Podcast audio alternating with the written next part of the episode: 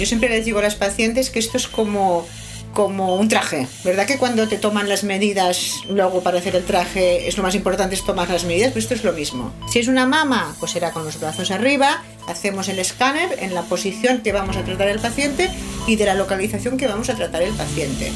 La Comisión Europea eh, en este plan cáncer uno tiene 10 iniciativas, eh, que son las estrellas. Una de ellas es que para el 2030 el 90% de los pacientes en Europa se trate dentro de eh, centros de cáncer. Los físicos en este sentido lo que, lo que sí que quizás tenemos una, una visión más aséptica, porque nosotros no vemos al paciente, ¿no? entonces a veces sí que vemos más los números bueno, intentamos que deje de ser un tabú y creo que hemos avanzado muchísimo ah, al respecto.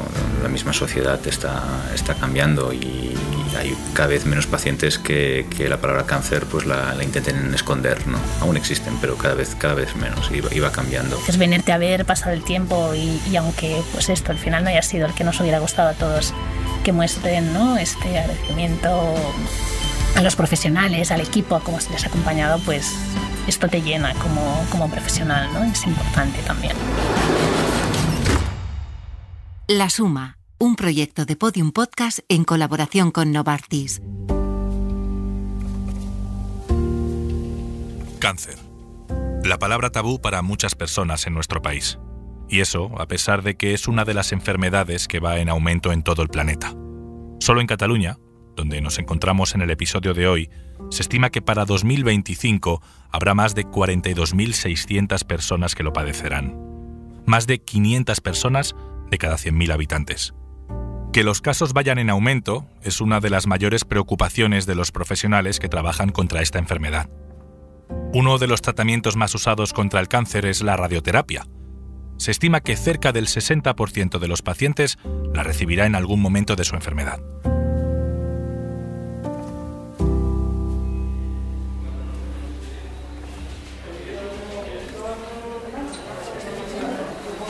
Yo soy Manu Tomillo y hoy hemos venido hasta el Hospital Clínic de Barcelona, a su servicio de oncología para conocer más sobre quiénes trabajan aquí. Un hospital que acoge al año 1.152 primeras visitas, 126 interconsultas hospitalarias y 1.473 sesiones de radioterapia. ¿Qué tal? Hola. Una. No, no. Som molt desordenats. Todo bien. No. Som una mica desordenats. Cap problema. Tenemos mucha faena, vamos. Buen día, buenos días. Vamos a hablar en castellano. Es, que, Vale. es Manu. ¿Qué tal, Manu? Es Quique. La doctora Moya. Quien nos recibe en la sala de pantallas de radioterapia es la doctora Moyá, jefa del Servicio de Oncología Radioterápica. Si no conocéis bien cómo funciona la radioterapia, Moyá tiene un símil que encaja a la medida. Para planificar este tratamiento, porque en realidad la radiación sale de la máquina, que luego la veréis, ¿no? Hay que decirle a la, a- a la radiación dónde tiene que ir. Entonces lo que se hace es una, un tag de planificación, que si queréis luego lo podemos ver. Y allí se coloca al paciente en la misma posición que harás el tratamiento. Yo siempre les digo a las pacientes que esto es como, como un traje, ¿verdad? Que cuando te toman las medidas luego para hacer el traje es lo más importante es tomar las medidas, pues esto es lo mismo. Hacemos el escáner en la posición que vamos a tratar el paciente y de la localización que vamos a tratar el paciente. Aunque ese traje cambia en función de dónde se encuentra el tumor. Si es una mama, pues será con los brazos arriba. Si es una mama izquierda, utilizaremos una técnica de respiración para no entrar el corazón. O sea, cada órgano tiene su manera de, tra- de- de- de hacer el escáner. Cuando tenemos el escáner, en este escáner es donde diseñamos lo que queremos tratar. Una mama, pues la mama o los ganglios o solo la mama o más gran, ¿vale? Y luego lo que queremos proteger. La otra mama, el pulmón, corazón. Allí es cuando los físicos y los técnicos dosimetristas calculan las entradas de los haces para que esto sea así. Hablando con la doctora Moyá, su trabajo me pareció más técnico de lo que yo hubiera imaginado, que es el trabajo de una experta en radioterapia. es un poco de mezcla. Nosotros somos clínicos porque, claro, al final nosotros vemos a los pacientes, en radiología, por ejemplo, los pacientes no nos ven, ¿no? Hacemos un seguimiento de efectos secundarios, seguimos a los pacientes años y años, pero tiene una parte técnica muy radiológica, porque cuando tú defines el tratamiento a tratar, tienes este TAC que yo te he dicho, pero lo fusionas con una resonancia o como un PET o con otra información, porque tienes que saber lo que tienes que tratar, ¿no? Entonces tiene la parte esta muy técnica y de hecho solo tienen servicios de radioterapia los hospitales de nivel 3, ¿no? Ah, está muy definido qué hospital puede tener porque requiere no solo la tecnología en médicos, sino esto, el físico, los técnicos, o sea, esta es la parte más, más tecnológica. Eso sí, lo que Merichel pide es que los tratamientos vayan acompañados de los mejores servicios. La idea sobre todo es mmm, cuanta más calidad ¿no? del tratamiento, mejor. Cuanto más sepas dónde tienes que dar la irradiación, mejor para el paciente, menos efectos secundarios, más seguridad.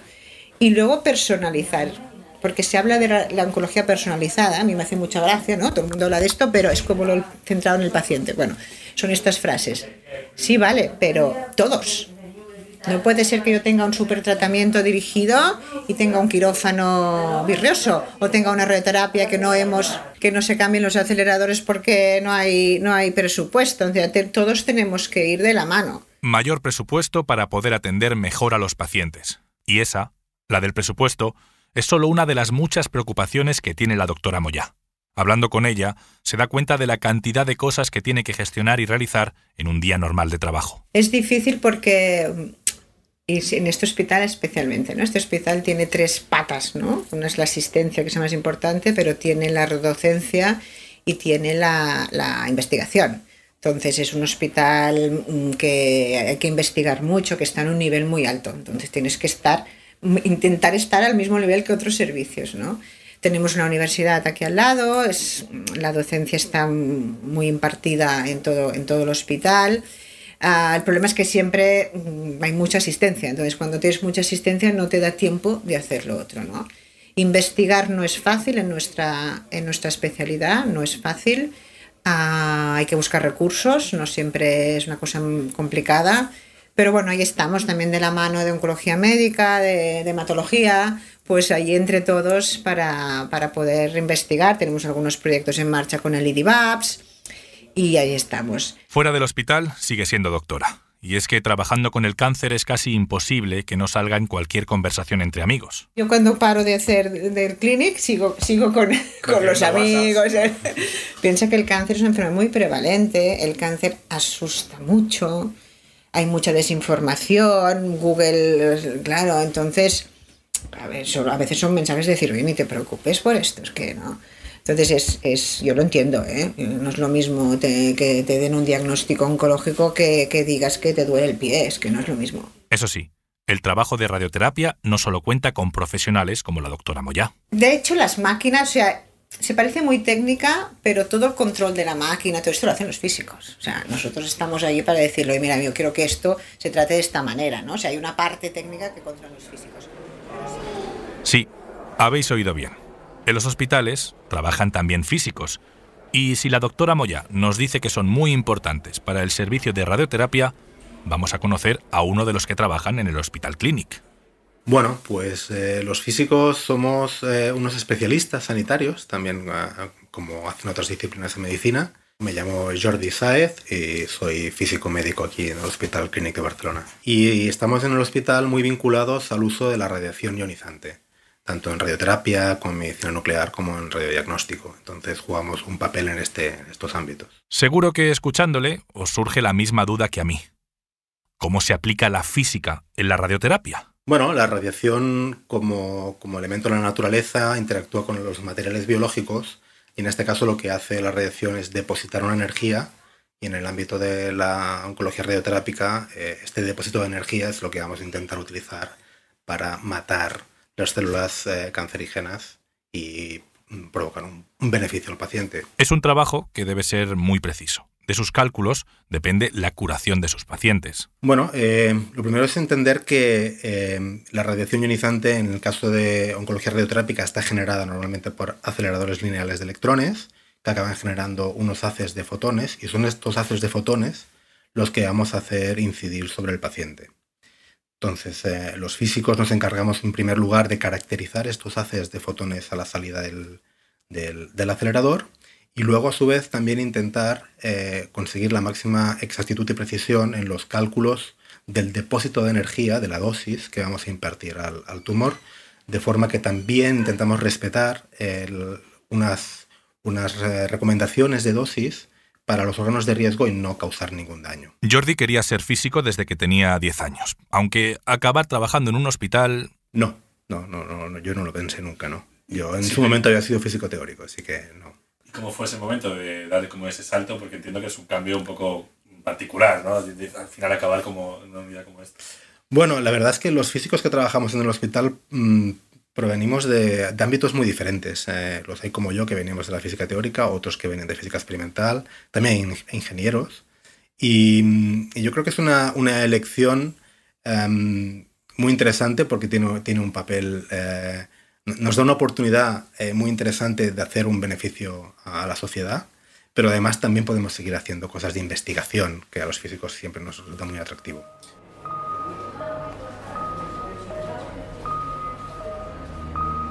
Dejemos a Sáez y sigamos recorriendo el hospital para conocer a algunos de los profesionales que sacan adelante el servicio de oncología del Clinic. ¿Qué Doctor Prat. Quique, pues de todo el país. Muy bien. ¿La hacemos aquí la entrevista? Sí. Quien nos recibe es Aleix Prat, director del Instituto del Cáncer del Hospital Clinic. Sí, esta es la parte más de investigación translacional. Aquí llegan las muestras de los pacientes, que estas muestras pueden venir desde la consulta, que sacamos sangre y la sangre viene aquí, o de quirófano, eh, que se saca un trozo del tumor y, y viene aquí al laboratorio y lo analizamos. Y es donde se ve exactamente cuál es el, el estado de ese tumor, el Exacto. estado de la sangre del paciente. Con eso empezamos a poner los apellidos a este cáncer, ¿no? Pues Claro. cáncer de mama, del tipo ER2 y con, est- y con estas características biológicas. Entonces las muestras vienen de la consulta externa, de quirófano o de la unidad de ensayos clínicos, que es lo que ahora, que ahora veréis, que es ahí donde hacemos toda la investigación clínica. Es decir, los ensayos clínicos en cáncer de este hospital se hacen en esta unidad. Es como un hospital de día, asistencial, pero solo dedicado a ensayos. Es decir, que cuando un paciente debe recibir un tratamiento dentro de un estudio clínico, se va al hospital de día de ensayos clínicos, que es lo que llamamos la interunit. Pero efectos prácticos es como un hospital de día. Lo único que, como es dentro de un ensayo clínico, requiere gente muy especializada en los estudios, los protocolos, es un poco más complejo, pero no deja de ser un hospital de día. Pues si quieres vamos, Vale, sí. vamos por allá y, me lo- y nos lo enseñas. Quizá lo hacemos, bueno, subimos por ahí, sí. Tenemos el hospital. También tú dirás. El trabajo que realizan en ese servicio de oncología antes se basaba en operar, amputar y tratar los tumores. Pero ahora todo eso está cambiando. Y sin duda estas tres variables siguen ahí, tampoco se van a reemplazar, porque cada una de ellas suma, pero con la llegada de estas nuevas terapias más dirigidas, mucho más precisas, está cambiando. Y hay algunos tumores que ya están muy implementados. Es que aún nos queda mucho, por ejemplo, en tumores como cáncer de páncreas, por ejemplo, que aún sigue siendo tumores que se nos resisten a esta innovación, ¿no? Pero cáncer de mama, cáncer de pulmón, cáncer renal, cáncer gástrico, están cambiando y, y sobre todo lo que añadimos, estos tratamientos biológicos los añadimos la quimioterapia o la radioterapia, es decir, que al final no es sustituir, sino a veces es añadir, ¿no? Y también está cambiando el concepto este de lo primero es operar, ¿no? que es un concepto que, que lo hemos tenido ahí, que sí, cuando se ve algo y, y es malo, siempre hemos ido a quitarlo. ¿no? Y esto sigue siendo vigente para muchos cánceres, pero en otros está cambiando. ¿no? A veces es mejor tener un buen diagnóstico y hacer un tratamiento con estos fármacos innovadores antes de operar y dejar la operación más adelante, ¿no? porque al final lo que mata al paciente no es tanto a veces el, tumor que vemos que, está en el pecho o está en el estómago, sino lo que mata son las metástasis, ¿no? que son estas células que salen a la sangre, que se van a- por todo el cuerpo y acaban creciendo y estas son las que el paciente pues acaba sufriendo. Cuando hablamos de cáncer pensamos, lógicamente, en lo que siente el paciente que lo sufre. Aunque tampoco es fácil ser la persona que decide el tratamiento, si será efectivo o si le curará. Aleix confiesa el miedo que se siente a ese lado de la consulta. Pero sí, no deja de ser un diagnóstico que a priori no da mucho miedo porque puede determinar la, muerte del, paciente. ¿no? Entonces ahí es donde bueno, es muy importante eh, atender al paciente en ese momento del diagnóstico porque en general, en general muchas veces el cáncer se puede curar y no siempre se asocia a muerte. Pero es verdad que normalmente el- la primera palabra está ahí, hay que hacer normalmente toda una serie de pruebas alrededor del diagnóstico para ver de qué tipo de cáncer hablamos, qué estadio tiene, ¿no? en qué momento está, qué tratamiento hay que hacer, y entonces ya hablar de probabilidades de curación y qué hay que hacer para llegar a eso. ¿no? Pero sin duda, sí, sí, cuando se recibe el diagnóstico es, es un momento muy crítico. Hay una fecha y una expresión marcada en el calendario que puede cambiar el tratamiento del cáncer.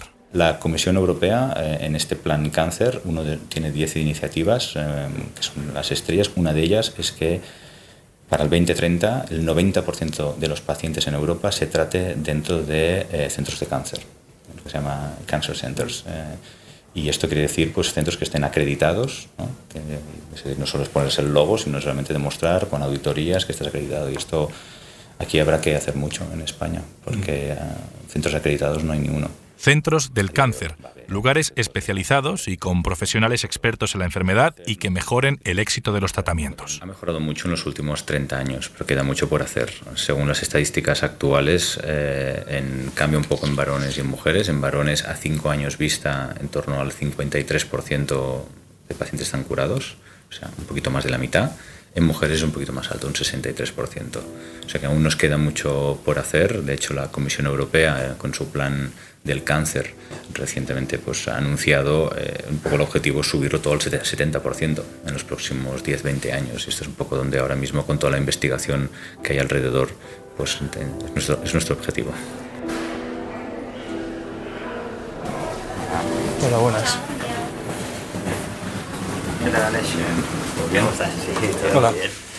Pues dejo en manos del de doctor Victoria. Genial. ¿Vale? Que coordina toda la, la, unidad y os explicará más con detalles. Hemos hablado más de, del instituto, del cáncer en general, Perfecto. los generales, la, los números y un poco brevemente la, la investigación clínica, pero bueno. Pues nada, pues ahora lo, lo explicarás mucho mejor. lo retomamos desde ahí. Perfecto. Muchas gracias. No, vosotros. Queda muy bien. Quien nos recibe es Iván Victoria, oncólogo médico, y nos atiende en la unidad de nuevas terapias.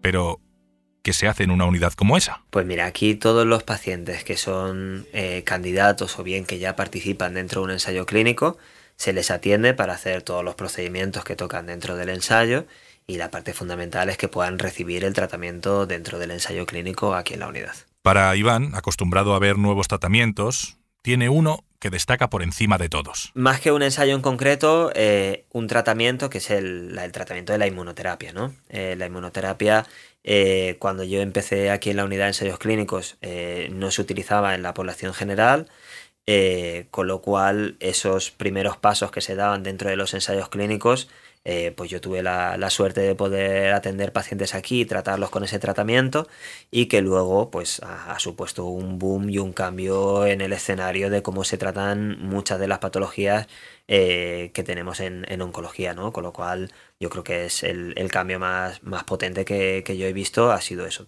tratar pacientes con inmunoterapia y luego ver que ya no solo en un tipo de tumor concreto, sino en muchos tipos de tumores se ha podido utilizar y ya lo utilizan mmm, miles de pacientes fuera del entorno de los ensayos clínicos. Cuando las cosas salen bien, la alegría es compartida por un equipo amplio y diverso. Pues eh, dentro de la unidad eh, hay diferente personal, pero no todo el que está implicado en los ensayos clínicos está trabajando aquí en la unidad. Aquí en la unidad está el personal más enfocado a, la atención directa de los pacientes que bueno, pues tenemos los administrativos, tenemos profesionales de enfermería, auxiliares de enfermería, algunos médicos, eh, pero dentro de, del grupo de, de investigación eh, también hay personal que es muy importante, que no está aquí en la unidad, como son los coordinadores eh, de ensayos clínicos, todo el personal que se encarga de todos los datos que se generan, introducirlo en la base de datos para que los promotores tengan acceso a esa información, todo el personal de administración que se encarga de gestionar los contratos, eh, departamentos colaboradores como farmacia. Al final es un, grupo muy muy grande de gente, pero que aquí el, último eslabón, ¿no? el que está más de cara al, al paciente, pues es un grupo más pequeño. Y si hablamos de equipo, hablemos con quienes a veces parece que son el último eslabón de la cadena, pero que en realidad son imprescindibles para que todo funcione correctamente. En el servicio de oncología, bueno, ¿no? acompañamos al, al paciente ¿no? desde el momento del diagnóstico hasta el seguimiento de los tratamientos. ¿no? Y Ella es Ariadna Dumenech, jefa de enfermería del Instituto de Oncología y Hematología del Hospital Clínic de Barcelona. Tenemos distintas unidades de, de asistencia. Están las unidades de hospitalización, ¿no? en el que el paciente ingresará pues, para recibir un tratamiento de quimio o inmunoterapia, o bien ingresará por alguna complicación asociada al, propio tratamiento. Tenemos también los hospitales de, de, día. Allí pues, el paciente recibe tratamiento ambulatorio y también ¿no? a nivel de consultas externas, pues tenemos actualmente ¿no? enfermeras de rol avanzado ¿no? que lo que hacen es también todo acompaña al paciente en el momento del diagnóstico, pero también seguimiento de complicaciones y, ayudar también pues, a derivar al paciente a otros especialistas. ¿no? Trabajamos siempre con un equipo multidisciplinar, no somos solo el médico y la enfermera, sino que también ¿no? nos apoyamos de, otros especialistas o de otros profesionales, como pueden ser pues, fisios, nutricionistas, los trabajadores sociales. Lo cierto es que el cáncer es una enfermedad en aumento y eso supone un reto para todas las personas que, como Ariadna, trabajan a diario con él. Es verdad que en los últimos años ha cambiado mucho el perfil del paciente que, atendemos por, por eso, ¿no? Nuevos tratamientos, ¿no? Bueno, vivimos más años, más incidencia del cáncer y todo esto nos, nos hace pues, estar constantemente en, en formación. Es, es, muy importante que, que, los profesionales que atendemos a estos pacientes estemos muy especializados, ¿no? Y ahora yo desde mi sitio ¿no? más de gestión, pues no intentas fomentar esta formación porque es lo, es lo que nos toca y también ¿no? el hecho de implicar también más al, al ciudadano, ¿no? al, al, paciente, al entorno ¿no? en, en toda la cura ¿no? de, y toda la atención pero sí, sí, es, es un reto que, que tenemos. Cuando hablamos con quienes trabajan en un hospital, siempre escuchamos que casi todas las personas empezaron a dedicarse a eso porque tuvieron algún momento de inspiración, de revelación, un clic que les hizo ver que lo suyo era ponerse una bata. A la enfermera Dumenech lo de dedicarse al cuidado de los demás le venía de casa. Sí, era una profesión que conocía porque mi madre también es enfermera, me gustaba y me, me, atraía, ¿no? A veces cuando no tienes que decir a qué profesión quieres dedicarte, eres muy joven, no lo tienes muy claro, pero bueno, yo que empecé. Sí que recuerdo el primer día de prácticas aquí en este hospital, eh, en una unidad que no tenía que nada que ver con oncología, pero pensar, uy, a lo mejor me he equivocado, ¿no? De, porque impacta, ¿no? A veces el el, llegar al hospital de los primeros pacientes ¿no? y, de tener dudas, ¿no? pero después empezar, empezar las prácticas en hemato y bueno, no sé, yo también digo que la oncología a veces es una especialidad que te enamora, que, te, llega y que te gusta y que te atrapa y, y, y es así y aquí me quedé.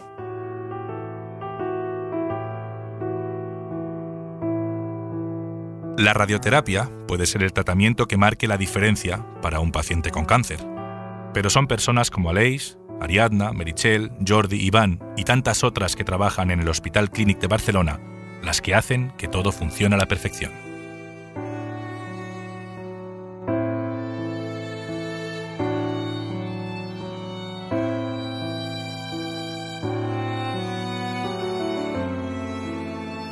La Suma, un proyecto de Podium Podcast en colaboración con Novartis.